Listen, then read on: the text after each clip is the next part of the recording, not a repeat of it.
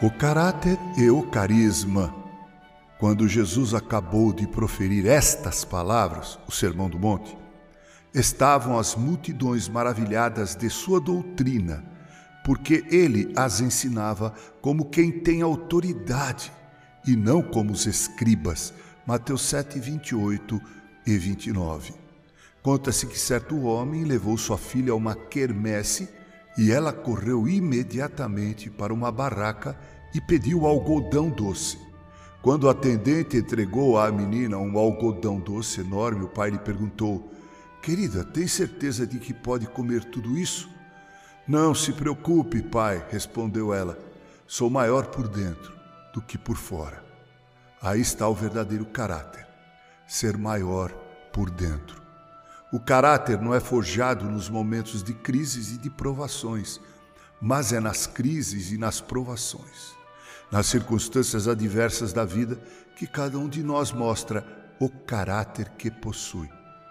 É aí que revelamos quem na verdade somos. Vivemos em dias nos quais a maioria de nós premia o carisma em detrimento do caráter.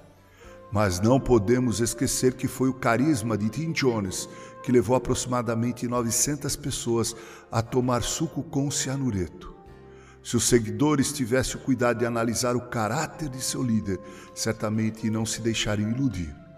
O carisma mostra o homem por fora, mas é o caráter que revela quem somos por dentro. Na carta de Tiago, no primeiro capítulo, no verso 1 até o verso 16, aprendemos que devemos enfrentar as provações e as circunstâncias de crises com alegria, perseverança, sabedoria, fé e firmeza de propósito. A adversidade é uma encruzilhada que obriga a pessoa a escolher um dos dois caminhos: o caráter ou a concessão. Escolher o caráter pode implicar em prejuízos, mas fortalece ainda mais o caráter.